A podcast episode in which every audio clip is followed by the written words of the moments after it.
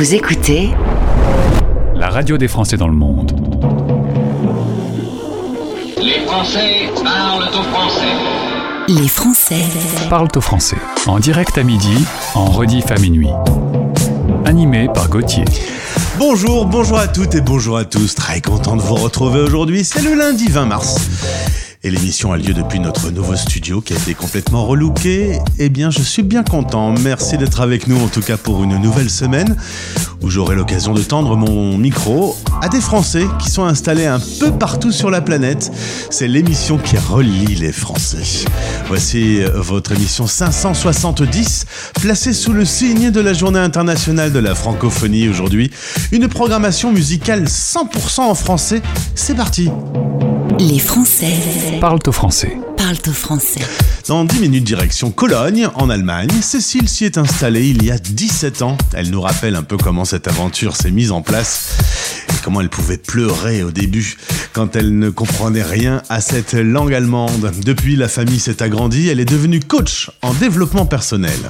Dans 25 minutes, zoom sur la journée internationale de la francophonie avec mon invité Isabelle Barthes de la Maison du multilinguisme. On va redéfinir ce qu'est la francophonie. Et dans 40 minutes, Expat Student, Louise, sa créatrice, nous présente Expat Student, le spécialiste des candidatures pour les universités du Royaume-Uni, Europe et Canada. Si vous voulez aller faire vos études là-bas ou si vos enfants voudraient vivre l'aventure de l'international, ne bougez pas. Écoutez notre pépite, la nouveauté du jour.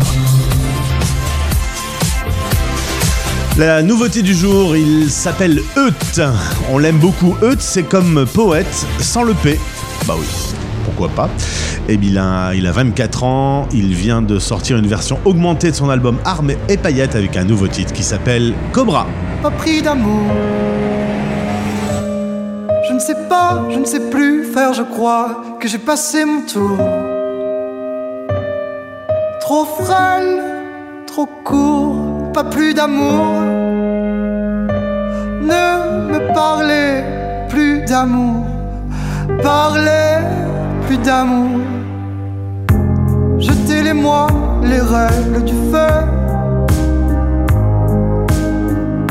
Je me suis brûlé les mains au jeu. Ne sais plus comment. Faudrait qu'on le dise avec les yeux. Moi je peux plus voir quand c'est pour deux, pas pris d'amour. Je sais pas, je sais plus faire, je crois que j'ai passé mon tour. Trop frêle, trop court, pas pris d'amour. Mystère puis encore bras, serpent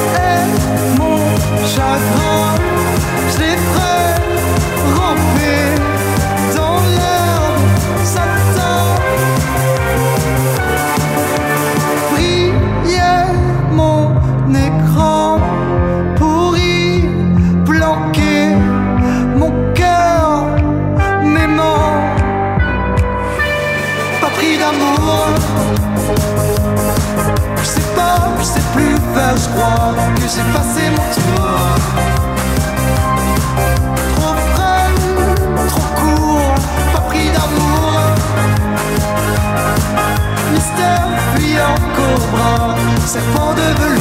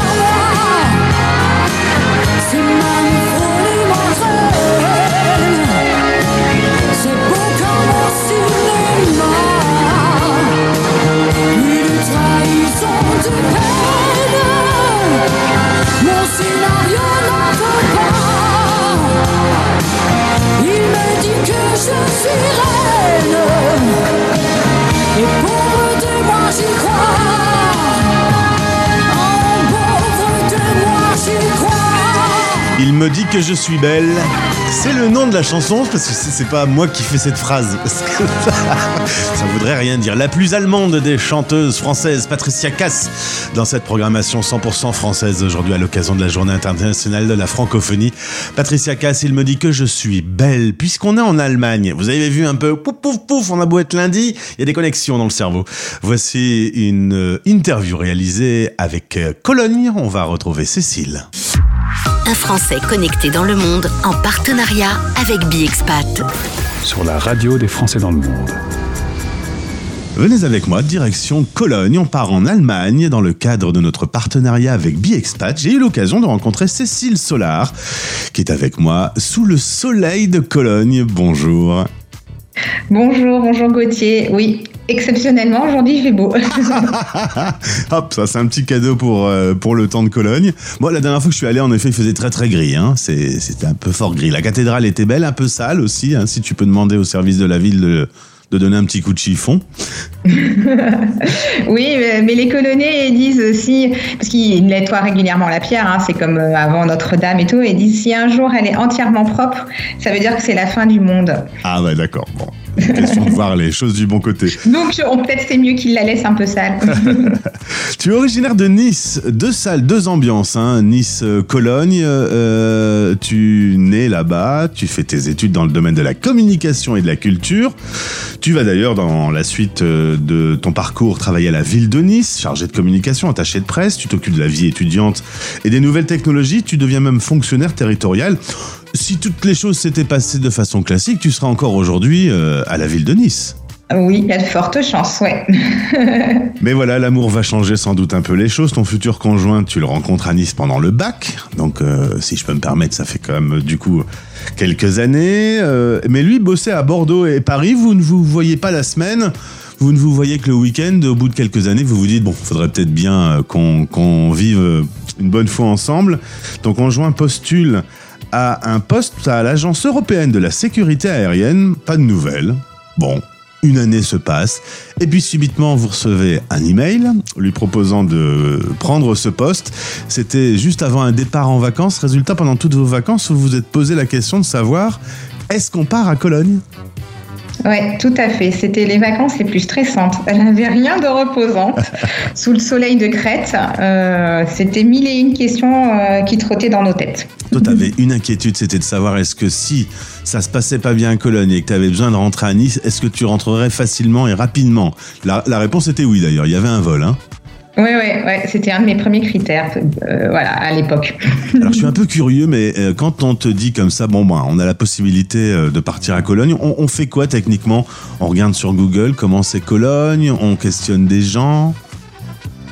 Oui, alors.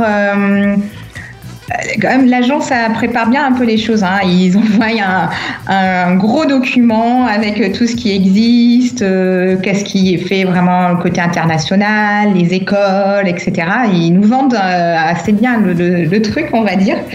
Euh, et puis, euh, alors à cette, époque-là, j'étais pas trop réseaux sociaux, mais euh, on a on a regardé euh, un peu. Enfin, mon mari en fait, il a regardé s'il y avait déjà des gens qu'il connaissait de son milieu professionnel déjà hein, de l'aéronautique. Donc oui, il y avait deux personnes qui avaient déjà eu des contacts. Donc il on les a contactés. Et voilà, c'est comme ça que ça s'est passé. hein. Tu parlais pas allemand, t'avais pas fait allemand à l'école? Non, ouais, c'était euh, là déjà le gros choc. Alors justement, c'était il y a 17 ans, tu t'installes dans cette ville d'un million d'habitants, très internationale, tu aimes sa qualité de vie, euh, mais euh, bah, c'est quand même un autre pays, hein, on est voisins, mais on parle une autre langue, les cultures sont quand même assez radicalement différentes. Tu te souviens de, de tes premières semaines, de tes premiers mois à Cologne? Oui, euh, alors au-delà des, bah, de la difficulté de me faire comprendre, de la frustration, euh, des fois, euh, j'ai un exemple très bête. Donc, on part quand même, on part en quelques semaines après notre notre arrivée euh, à Berlin. Il faisait froid et euh, j'avais envie d'un chocolat chaud. Et je demande, euh, alors moi je prenais des cours d'allemand intensifs à cette époque-là, mon mari pas encore. Et j'ai dit, bah, j'ai froid, je voudrais un chocolat chaud. Et je commande ça. Et les Allemands, ils ont un mot qui, qui phonétiquement est très proche, mais qui veut dire deux choses différentes. Qui veut dire soit ice, la glace, soit heiß, la, la- le chaud, le chocolat chaud. Et elle revient avec justement un chocolat glacé. Ah merde Et là, donc, je, je commence presque à pleurer. Et puis mon mari qui me dit Mais, euh, mais vraiment, euh, je te paye des. Enfin, on a des cours intensifs et tu n'arrives même pas à te dire chocolat. Il remet une couche. C'était vraiment le truc. Et puis, euh, en fait, euh, et donc là, on commence à parler en anglais parce que voilà, quand même, les Allemands, ils sont très très bons en anglais. Et puis, et, là, et puis elle fait, elle fait Ah, hätte gerne eine Heißschokolade. Bah, c'est ce que j'ai dit. je comprenais pas. Ce que tu veux dire par là, euh, peut-être, ouais. c'est que. A une des anecdotes que j'aime bien raconter parce que c'est vraiment la langue et en plus voilà venant du sud le côté guttural moi et, encore maintenant hein, il y a des fois on- Difficile. mes enfants qui eux sont nés ici euh, des fois ils me disent Mais c'est parce que je t'ai dit mais si j'ai dit ça non on dit comme ça ah d'accord Est-ce que tu veux dire qu'on est un peu ultra sensible quand on débute une expatriation comme ça et qu'il y a des moments, un petit obstacle d'un chocolat chaud, ça tout s'effondre? Ouais, ouais, je pense que ben euh, on est euh, hypersensible, tout euh, tout prend des mesures euh, et démesuré. Voilà, tout est démesuré. C'est ça, euh, des fois, parce qu'on pense qu'on vit dans un, dans, en Europe, on a des frontières communes, il n'y a pas un choc culturel. Mais euh, ça, c'est un exemple, mais il y en a plein d'autres, des différences. L'adaptation, la, la place de la femme aussi est très différente. Quand on est, devient mère aussi, enfin, c'est au fur et à mesure, on, on fait des découvertes. Alors, euh, en effet, deux enfants vont naître en Allemagne. Alors, ils sont, euh, selon eux, européens, donc ils sont français. Il n'y avait pas le droit du sol à l'époque, donc du coup, ils, ils ne sont que français. Vous pourriez demander la nationalité s'ils ont besoin de travailler euh, dans, des, dans des postes qui le nécessiteraient, mais en attendant, ils sont dans l'école, dans un système anglais. Ils parlent aussi espagnol, donc ils se considèrent européens. Oui, ils, ont, ils ont jamais connu euh, la vie en France. non, seulement les vacances. Toi, tu euh, vas d'abord prioritairement t'occuper euh, d'apprendre l'allemand, euh, t'occuper de tes enfants, et tout ça fait qu'au bout de quelques années, euh, bah, tu as la sensation d'avoir perdu ton identité, tu m'as dit. C'est un terme assez fort. Oui, exactement. Je perdre euh, mon identité, bah, ça représentait que j'avais plus confiance en moi, j'avais une très mauvaise estime de moi, et euh, je, me trouvais souvent dans des situations où je me sentais transparente parce qu'on me parlait soit ah vous êtes Madame 2, soit vous êtes euh, la maman 2, mais moi je sais j'étais qui, on ne le savait pas. Donc ouais, ça a été une période assez difficile qui a duré quand même un petit bout de temps avant que j'ose, bah, une fois que j'avais bien touché le fond, euh, reprendre, euh, reprendre le dessus. Et pour ça, je me suis fait aider. Alors aujourd'hui, tu es euh, coach spécialisé dans les conjoints suiveurs. Ce rôle de conjoint suiveur, on l'a déjà dit souvent sur la radio défense et dans le monde, c'est un, un rôle qui est terrible. Euh, terrible est peut-être pas le mot que j'emploierais, je dirais. Il est euh, euh, polyfacette. Il y a à la fois, c'est une chance parce que c'est une occasion qui nous est donnée de nous faire euh, une parenthèse dans une vie où on peut se réinventer. C'est une occasion. Euh, mais c'est aussi ben, beaucoup de défis, beaucoup de challenges euh, doit, à quoi on doit faire face. Ben voilà une coach qui a l'art de voir les choses du bon côté. En effet, tu deviens coach après t'être fait toi-même accompagner euh, d'un coaching de développement personnel. Tu vas faire une formation d'un an. Et aujourd'hui, tu es coach pour les expats, les enfants d'expats. Et tu accompagnes notamment sur le sujet des conjoints suiveurs, ceux qui ont des questions. Comme toi, tu l'as vécu, euh, c'est peut-être plus facile aujourd'hui euh, euh, de tendre la main à, ceux qui vivent la même chose. À, quel moment c'est le mieux pour te contacter? À quel moment on, on se rapproche d'un coach? Est-ce que même quand on est en France et qu'on va partir, c'est déjà peut-être le bon moment pour s'occuper de ce sujet? Oui, ben, en fait, il y a à la fois, il y a trois étapes. Soit avant le départ, euh, parce que ben, on connaît tout ça, il y a le stress, la préparation logistique, etc. Et il faut ben, quand même euh, peut-être penser à soi et, et penser à l'arrivée pour que ça soit le plus serein possible.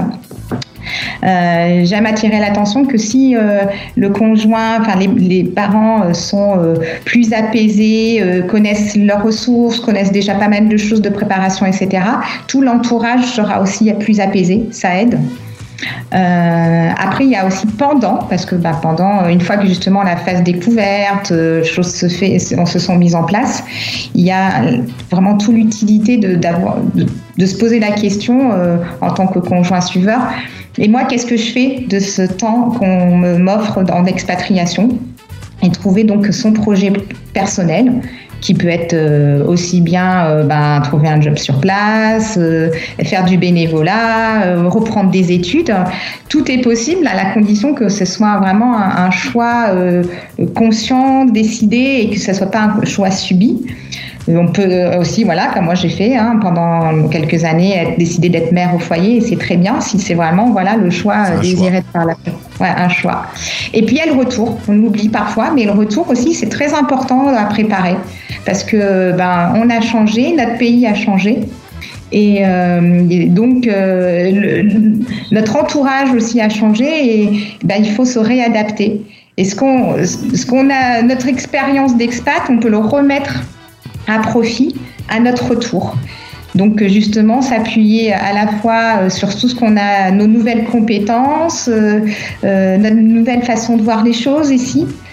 Et ça, bah, c'est aussi euh, important, je pense. Alors j'ai deux questions à la coach. Euh, Je rappelle que ton entreprise s'appelle Dessine ta vie. J'ai deux questions. Est-ce que partir en Asie, en Afrique ou au, au- au pays euh, d'Amérique, on, on a les mêmes problématiques? Alors, euh, sur un plan euh, interculturel, évidemment, non, parce qu'il y a des différences, il y a le choc culturel qui va se produire. Mais euh, euh, en fait, partir, à, peu importe la destination, c'est une remise en question de soi. Donc, euh, oui, la problématique, les problématiques et les phases vont être les mêmes. Et deuxième question, Cécile, est-ce que si on part une fois, deux fois, trois fois ou dix fois, les problématiques reviennent à chaque fois? Bah, si on n'a pas euh, à sa première expatriation justement à s'appuyer sur ses forces, connaître ses talents, euh, savoir euh, vraiment où on, peut sur, nos ressources, oui, bah on va possiblement re- reproduire un même schéma. Euh, et puis toujours intéressant parce que ça aussi à différents chapitres de sa vie. hein. Quand on part une première fois peut-être sans enfants, après avec des enfants, ou euh, retour des enfants dans notre pays d'origine, et nous on suit. C'est des, des, des chapitres de vie différents et des questionnements euh, qui sont donc euh, aussi différents. Un jour, en surfant sur LinkedIn, tu découvres l'application BiExpat. Tu vas l'installer sur ton téléphone. Et aujourd'hui, c'est comme ça qu'on s'est connus, grâce à ce réseau social des expats. Garder un lien avec son pays natal, euh, ça reste utile. Garder un lien avec les autres expats dans le monde. Oui, totalement. Bah, on est d'abord des êtres sociaux, hein, donc euh, même si voilà, euh, on- les nouvelles technologies, les réseaux sociaux nous permettent de garder contact. hein. Euh, bah, par exemple, BiExpat permet aussi euh, de garder contact localement, de trouver euh, des ressources. Euh, ou par ailleurs, moi aussi, je fais partie d'un autre réseau où je suis ambassadeur à Cologne pour les nouveaux arrivants. Et ça, c'est bien d'avoir, quand on arrive, on a besoin, des fois aussi bête qu'une question, j'ai besoin d'un dentiste qui sait parler français. voilà. Euh, et puis, tu peux toujours écouter la radio des Français dans le monde pour avoir un petit lien avec euh, la France, même si de temps en temps on diffuse Nena 996 Luftballons, et là tu comprends plus sur quel, euh, quel. Merci beaucoup en tout cas Cécile. Si vous avez besoin d'un petit coup de main parce que vous vivez un début, vous allez vivre un début d'expatriation et que vous vous sentez un peu perdu dans ce rôle de conjoint suiveur, vous pouvez contacter Cécile, Dessine ta vie coaching, le lien est dans ce podcast. Merci d'avoir répondu à ces questions. Merci Gauthier euh, de m'avoir euh, permis euh, de parler aux Français dans le monde. Un Français connecté dans le monde en partenariat avec BiExpat. Retrouvez ce podcast sur le site de notre partenaire et sur françaisdanslemonde.fr.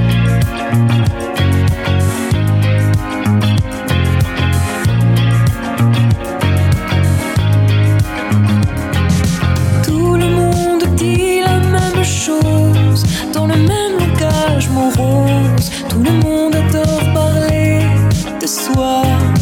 Tout le monde s'embrasse sous les portiques. Tout le monde a soif d'exotisme. Et tout le monde reste au même endroit. Tout le monde se ressemble sauf toi. Tu ne fais rien de tout ça. Et ça me fait t'aimer comme personne. Tout le monde se ressemble sauf toi. Tu ne fais rien de tout ça. Et ça me fait t'aimer comme personne. Tout le monde se connaît un peu. Puis tout le monde s'oublie au milieu d'une vie sans histoire et sans feu.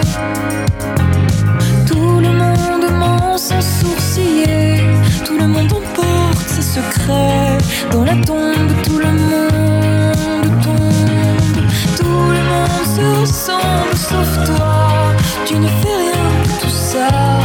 et ça me fait t'aimer comme personne.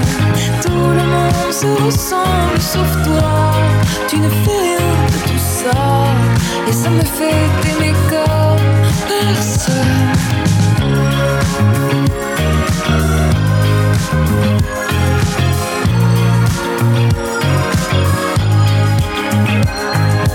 Toi, tu as ton style et tes manières, et t'as toujours l'air d'arriver d'un long voyage en mer. Toi, tu as tes ombres et tes mystères, tu vas le cœur en bandoulière, et moi je veux juste te regarder faire. Tout le monde se ressemble sauf toi, tu ne fais rien de tout ça, et ça me fait t'aimer comme. Tout le monde se ressemble sauf toi. Tu ne fais rien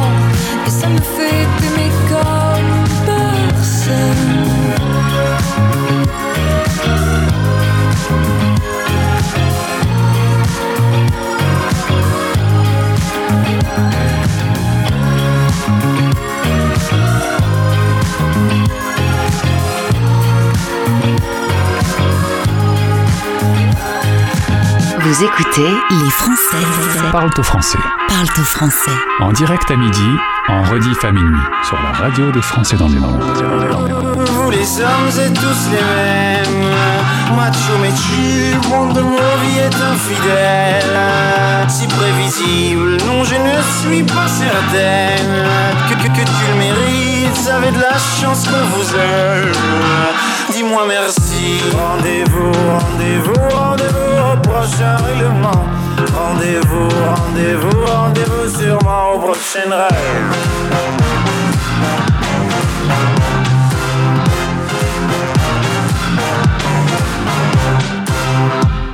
Cette fois c'était la dernière.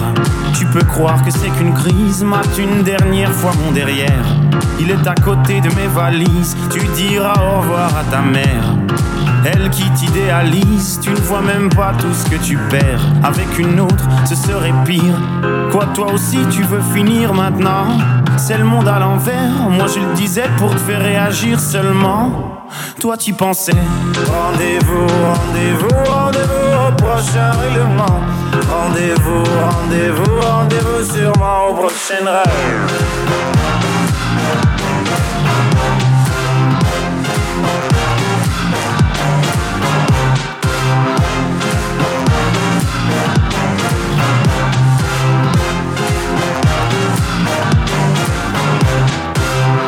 Facile à dire, je suis gnangnan.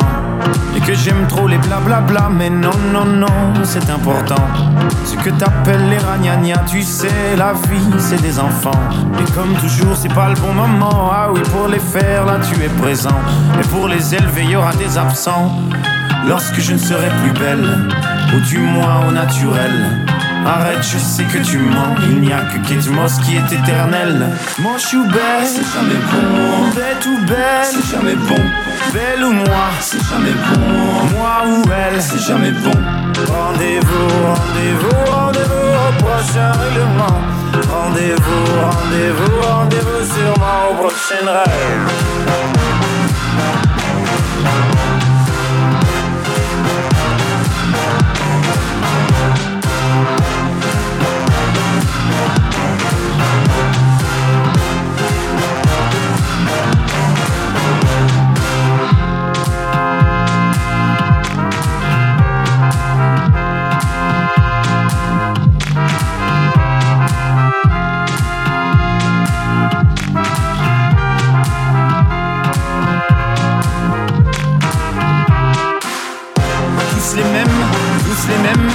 Tous les mêmes, et y en a marre. Tous les mêmes, tous les mêmes, tous les mêmes, et y en a marre. Tous les mêmes, tous les mêmes, tous les mêmes, et y en a marre. Tous les mêmes, tous les mêmes, tous les mêmes.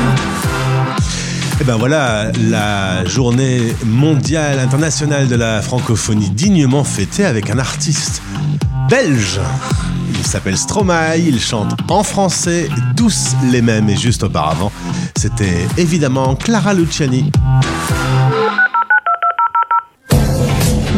Rendez-vous maintenant sur françaisdanslemonde.fr. Mais oui, rendez-vous maintenant sur françaisdanslemonde.fr. Vous avez un rendez-vous, oui, parce que les Américains parlent un peu le français aussi. hein. Écoutez par, ex- par exemple Justin Bieber. Je peux parler un petit peu de français.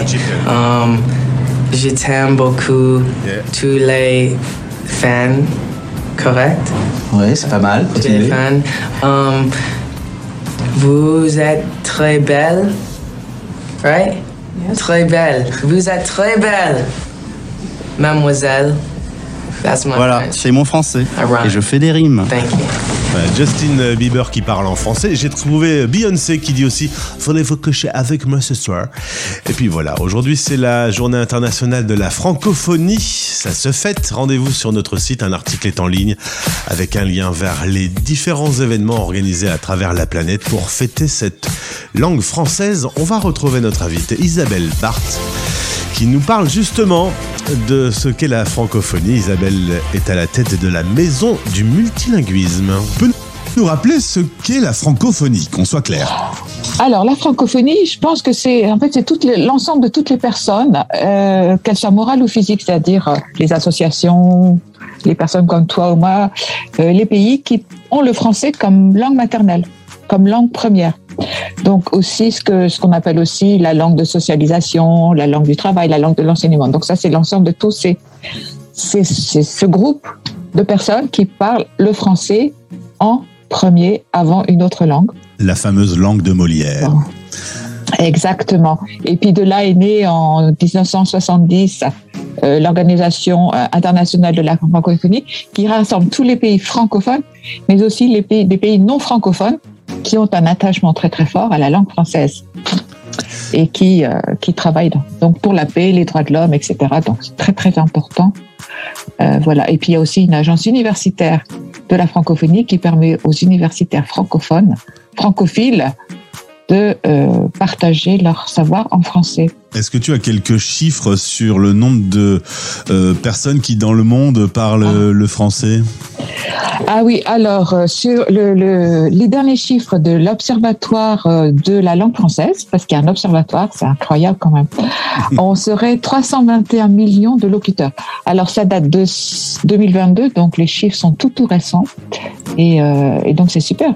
Alors pourquoi, 321 millions de français francophones, pas de français, francophones.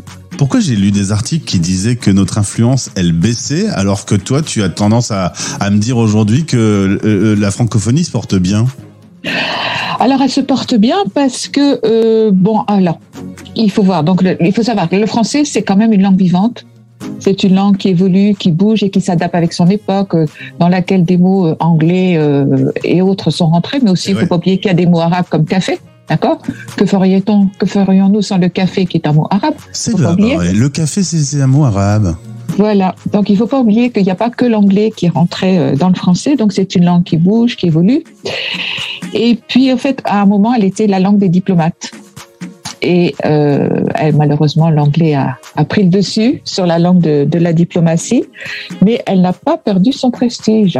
C'est une des langues qui est, payée- qui est parlée sur les cinq continents alors que les autres qui sont euh, qui sont par exemple le mandarin, l'arabe euh, ou l'espagnol ne sont pas parlés sur les cinq continents. L'anglais, si, c'est autre chose. Euh, elle est la cinquième langue au monde. Donc, donc après, donc ces langues que je mentionnais, donc le mandarin, l'anglais, l'espagnol, l'arabe, le français est la cinquième langue, la seule avec l'anglais à être parlée sur les cinq continents, et elle est la deuxième langue la plus apprise en deuxième langue, euh, en langue étrangère à l'étranger, bon, sauf en Europe. Et puis sur l'internet, c'est la quatrième langue sur euh, sur l'univers du numérique. Elle est incontournable. Donc euh, elle est là. Moi, j'ai eu l'occasion d'aller euh, en Russie, euh, à Moscou notamment, euh, quelques quelques années après la la chute du communisme. Et là-bas, l'anglais, pas question d'en parler. Et dans le métro, tout ça, il y avait beaucoup de panneaux qui étaient en français. En français, Hmm. voilà. Donc en fait, en fait, c'est- c'est c'est une langue qui est considérée comme une langue de prestige euh, que parfois les gens euh, trouvent difficile à, à- à apprendre et donc euh, l'évitent. Et puis il y a malheureusement aussi beaucoup d'Européens qui pensent que bon, l'anglais c'est mieux que tout le monde, mais bon, ça c'est une autre histoire. Il y avait les JO aussi, les JO qui parlent en français, euh, on entend. Eh ça. ben, les- c'est- c'est- ce sont des, c'est la langue, les, langues- les langues officielles des, de, des- de beaucoup d'organismes internationaux, dont les, dont les JO, oui.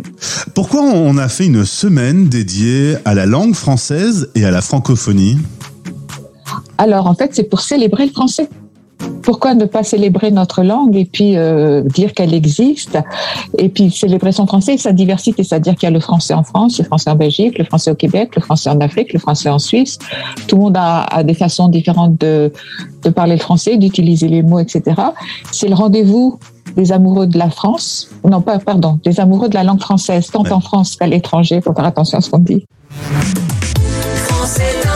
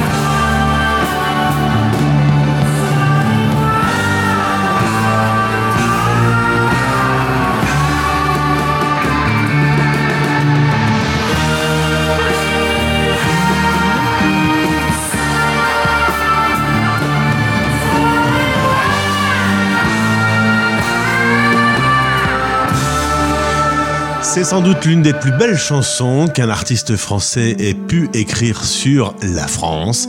Il avait dû euh, partir, s'exiler aux États-Unis et c'est ainsi qu'il a écrit cette déclaration d'amour, la lettre à France dans le cadre de la journée internationale de la francophonie. Cette chanson était obligatoire. On part retrouver Louise et son petit accent anglais. C'est notre invité expat pratique. La radio des Français dans le monde. Expat Pratique. En partenariat avec Expat Pro. expat-pro.com. Dans le cadre de notre partenariat avec Expat Pro, nous allons partir à la rencontre de Louise, deux passeports, un français, un anglais, anglaise d'origine. Bonjour Louise. Bonjour Gauthier. Euh, cela dit, on va l'entendre parce que tu as gardé ce petit accent charmant. Ça se garde un accent, ça s'entretient ou c'est inné? Absolument pas. J'ai passé des années à essayer de m'en débarrasser, mais ça ne partira pas. C'est pas maintenant que ça va partir. C'est très joli. En tout cas, tu es originaire de Liverpool. Moi, quand tu m'as dit ça, j'ai tout de suite pensé aux Beatles. Tu m'as rappelé qu'il y avait aussi une célèbre équipe de foot. C'est peut-être Eh parce oui. que je suis plus passionné par la musique et notamment par le plus grand groupe du monde que par le football. Mais euh, c'est quand même culturellement, la, la pop culture, elle est incroyable en Angleterre. Complètement. Et ça fait vraiment partie de la vie de tout le monde. Euh, chaque pays, chaque ville a euh, son, son, son groupe de musique et euh, les habitants soutiennent ce groupe. Donc oui, je suis de Liverpool et oui, je soutiens les Beatles. Tu es arrivé en France à l'âge de 20 ans. Tu vas travailler, notamment euh, trader à la Bourse de Paris. Alors ça, c'est un métier, ça doit être passionnant. C'était génial. C'était génial. J'ai crié toute la journée comme une folle. On se croirait à un marché de poissons presque, à gueuler toute la journée. Mais c'était vraiment super. Mais c'était la bonne époque. hein. Donc c'était vraiment l'époque où, euh, où tout le monde se connectait, tout le monde criait. C'était pas les machines, qui, les ordinateurs qui traitaient. C'était vraiment un côté humain. C'est comme dans les films, quoi. C'est, c'est, Oui, exactement. Et, Wall Street à la française. et maintenant, c'est plus comme ça. Donc, du coup, l'informatique a remplacé ces, ces crieurs. C'est- C'est beaucoup plus euh, informatisé, oui. Ton mari euh, bosse dans le domaine du pétrole et tout ça va vous donner la possibilité de voyager un tout petit peu. Euh, tu vas partir en Norvège, retour en Angleterre et expérience aux USA. C'était où les USA Houston, Texas, le centre du pétrole. Quatre enfants vont arriver pendant ces aventures. Ils vont naître euh, en expatriation? Non, pas du tout. Ils sont tous nés en France. Euh, en fait, j'ai travaillé après, j'ai fait congé parental. Et une fois que les enfants étaient un peu plus grands, on est parti en expatriation. Le plus jeune avait 6 ans quand on est parti.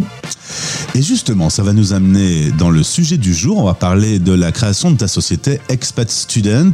Quand on a quatre enfants qui grandissent, à un moment, ils doivent faire leurs études. Et là, tu vas découvrir que c'est pas si simple que ça. Parce que faire des études à l'étranger, eh ben, c'est pas forcément le même modèle que ce que l'on connaît en France, pas les mêmes process. Et tu te dis que finalement, pour les expats, euh, il faut avoir un, un peu d'expertise pour s'y retrouver. Mm, Oui, c'est clair. En fait, on était à- au Texas, on était dans un lycée français avec un très bon euh, conseiller d'orientation, mais euh, mon plus grand voulait faire médecine, il voulait aller en Angleterre et la conseillère d'orientation a dit clairement qu'elle n'avait jamais fait ça, elle ne savait pas faire. Donc, je me suis mis en mode un peu tiger mom, hein, si je peux dire, et je me suis occupée de, de tout apprendre, de savoir comment faire, les examens à passer, les entretiens à passer pour l'accompagner. Et c'est là où je me suis dit qu'en fait, les Français à l'étranger, on n'est pas forcément très, très bien accompagnés parce que nos enfants ne veulent pas forcément revenir en France. Ils ont goûté euh, au monde extérieur, ils ont voyagé, ils ont vécu dans d'autres pays, ils veulent continuer cette expérience. Et c'est ça qui m'a lancé dans ce changement de, de carrière. Alors aujourd'hui, euh, tu as un médecin, un ingénieur, euh, un veto. Le quatrième est resté en France, il est ingénieur. Ils ont tous réussi leurs études. Tu les as donc du coup un peu aidés et tu en aides beaucoup d'autres puisque Ah bah, je les ai aidés, je les ai aidés à commencer leurs études. Après, c'est sûr, euh, prendre ouais, le bon c'est chemin. sûr, derrière. hein. Euh, oui, et après, bah, j'ai commencé, en- j'étais encore aux États-Unis quand on a commencé, donc euh, je pouvais pas travailler, j'étais sous une visa de, de L2, donc je pouvais pas travailler, donc j'ai commencé un peu pour aider, par aider les copines, les familles, me renseigner. Revenant en France, Donc, euh, j'ai créé la société à l'époque avec une copine qui est depuis partie. Euh, je me suis formée, j'ai fait, euh, je me suis entraînée. Et là, la, société en France a, commencé en 2018.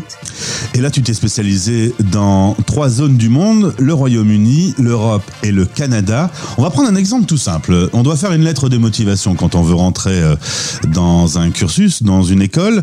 Une lettre de motivation, eh ben, c'est pas pareil si on l'écrit pour rentrer dans une université en France ou si on, l'écrit pour le Royaume-Uni, par exemple. Euh, on n'y met pas la même chose à l'intérieur. Non, tu as raison, Gauthier. Les Français ont tendance à être très modestes. Donc, ils vont sous-évaluer leurs compétences et ce qu'ils ont fait. Les Anglais, un peu moins que les Américains, mais ils sont beaucoup plus à se mettre en avant. Donc, le personal statement pour les universités anglaises va être beaucoup plus punchy, enthousiaste, à vraiment essayer de vendre l'enfant euh, à l'université, si je peux dire. Et par exemple, nous, on finit euh, ce courrier avec Veuillez agréer, monsieur et madame, mes plus sincères salutations. Ça, par exemple, ça ne se fait pas du tout. Non, pas du tout. La, la, la, quand on écrit en français, c'est beaucoup de phrases très longues, euh, très jolies, mais qui tournent un peu autour du pot. Quand on écrit à l'anglais, c'est beaucoup plus des phrases courtes, directes euh, au but. On dit ce qu'on a à dire et il y a moins de tout cette côté un peu fleuri. Alors on va zoomer sur euh, le Royaume-Uni pour commencer. On n'est pas sans savoir que l'Angleterre a quitté l'Union européenne avec le Brexit. Malheureusement. Et les prix pour les étudiants, ça a un petit peu changé. Avant, on payait la même chose qu'un Anglais. C'est plus Ouais. le cas. hein. C'est terminé. non, c'est clair, c'est plus le cas. Donc maintenant, chaque université est libre de fixer son propre tarif, ce qu'il fait, mais même à l'intérieur de chaque université, les tarifs des formations différentes sont différents aussi. Donc il est vraiment essentiel de bien regarder les tarifs des universités avant de, de postuler, parce que maintenant, c'est un vrai budget.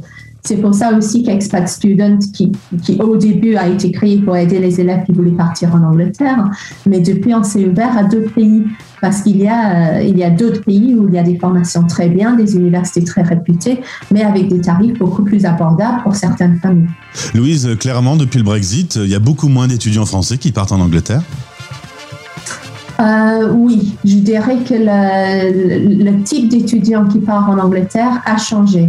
Il y a toujours un engouement pour l'Angleterre d'un certain niveau de, revenus, mais les classes, euh, les familles un peu moins modeste. ils veulent toujours partir, envoyer leurs enfants à l'étranger. On a trouvé des très, mais vraiment des très bons choix ailleurs en Europe et au Canada à des tarifs beaucoup plus intéressants. Alors parlons justement du Canada. C'est étrange, je ne savais pas, tu me l'as appris. On a des accords privilégiés entre la Cana- le Canada et la France, justement pour payer euh, moins cher ses études. Ça remonte à un moment où le Canada avait besoin de, de recruter. Oui, le Canada francophone, Gauthier. hein. C'est pas pareil pour euh, Toronto, UBC, etc. Les tarifs là vont être très lourds. Mais pour, par exemple, McGill, euh, Concordia, HEC Montréal, euh, Polytechnique Montréal, il y a des tarifs beaucoup plus intéressants qui, sans rentrer trop, dans les détails, hein, sont entre 10 000 et 15 000 dollars canadiens par an. Si on arrive à un tarif international, ça relève plutôt les 40 000. Mhm. Puis ensuite en Europe, il y a des zones d'Europe où on a des spécialisations, où on est euh, excellent dans certains domaines. Et là, c'est ton expertise qui va permettre euh, à ceux qui veulent partir vivre et étudier à l'étranger de choisir la bonne destination du coup. Effectivement, on ne dit pas, par exemple, je veux étudier aux Pays-Bas ou je veux étudier en Espagne. Déjà, on, aide l'élève à choisir ce qu'il veut étudier et puis en fonction de ça, on trouve les universités réputées, qui sont très bons dans cette formation-là. Par exemple, pour médecine, je vais aider les élèves peut-être plutôt à partir vers l'Espagne. Pour le business, il y a des très bons business schools aux Pays-Bas. Euh, concrètement, les auditeurs qui nous écoutent et, qui voudraient envoyer euh, leurs enfants euh, euh, travailler à l'étranger, en tout cas étudier à l'étranger, comment ça se passe la relation avec Expat Student? À quel moment on doit se tourner vers toi pour avoir un peu le temps de s'organiser? Parce que je suppose que tout ça prend un certain temps. Oui, exactement. Il vaut mieux prévoir tout ça un peu à l'amont. Donc, nous, ce qu'on dit aux clients, c'est que le bon moment pour nous contacter, c'est Pâques de la première. Sauf s'ils veulent faire médecine. Médecine, c'est un petit peu plus tôt. Mais Pâques de la première, ça nous permet de travailler entre Pâques et l'été sur la formation que l'élève veut étudier parce qu'il est important de bien cibler ce qu'il veut faire. Et puis à 17 ans, euh, en suivant, on ne sait pas exactement ce qu'on veut faire. Après, pendant l'été de la classe de première, il peut faire un stage ou un summer school. Ils font leur test d'anglais pour avoir tout. Et puis à partir de la rentrée de terminale, on commence la, la pré-candidature. Pour euh, rentrer en contact avec toi, ça se passe par visio euh, avec les équipes de Expat Student. Tu as aujourd'hui des élèves au Brésil, à Hong Kong. Le problème de décalage horaire, t'en fais ton affaire. Oui, exactement. Très souvent, j'ai des rendez-vous très tôt le matin ou très tard le soir. J'essaie de ne pas avoir les deux dans la même journée, mais oui, c'est le Brésil. Je travaille souvent à 10 heures du soir pour avoir un rendez-vous quand l'élève revient du lycée. Aujourd'hui, avec euh, cette expérience de Expat Student, tu as suivi, je suppose, un certain nombre de parcours. Tu es euh, fier d'avoir pu euh, tendre la main à un certain nombre de ces étudiants? Complètement, ça fait vraiment plaisir. Je pense que c'est plus qu'un travail, c'est une passion parce qu'on accompagne des familles entières. C'est pas juste l'élève, c'est aussi toute la famille qui s'inquiète. On a des mamans qui, qui, qui s'inquiètent pour où est-ce que va aller leur, leur enfant. Donc de pouvoir les aider, c'est ça fait vraiment ça fait plaisir. Et souvent en fin de leur premier trimestre, euh, dans leur nouvelle université, on les contacte l'élève qui est devenu étudiant et juste pour vérifier que tout se passe bien. Et c'est c'est très sympa d'avoir leur retour et de se rendre compte qu'ils sont heureux, ils sont à leur place. On a vraiment bien fait notre travail quand l'élève au bout d'un trimestre dit je suis très heureux là où je suis. Merci beaucoup, Louise. Tu avais une petite appréhension de faire de la radio, mais tu as été excellente. Je te remercie Gauthier. Pour en savoir plus, direction euh, Expat Pro, où vous retrouverez euh, les coordonnées de Expat Student et également dans ce podcast. Au plaisir de t'accueillir à nouveau sur l'antenne, euh, Louise. Merci Gauthier, à bientôt. Expat Pratique. En partenariat avec Expat Pro. expat-pro.com. Retrouvez ce podcast sur françaisdanslemonde.fr.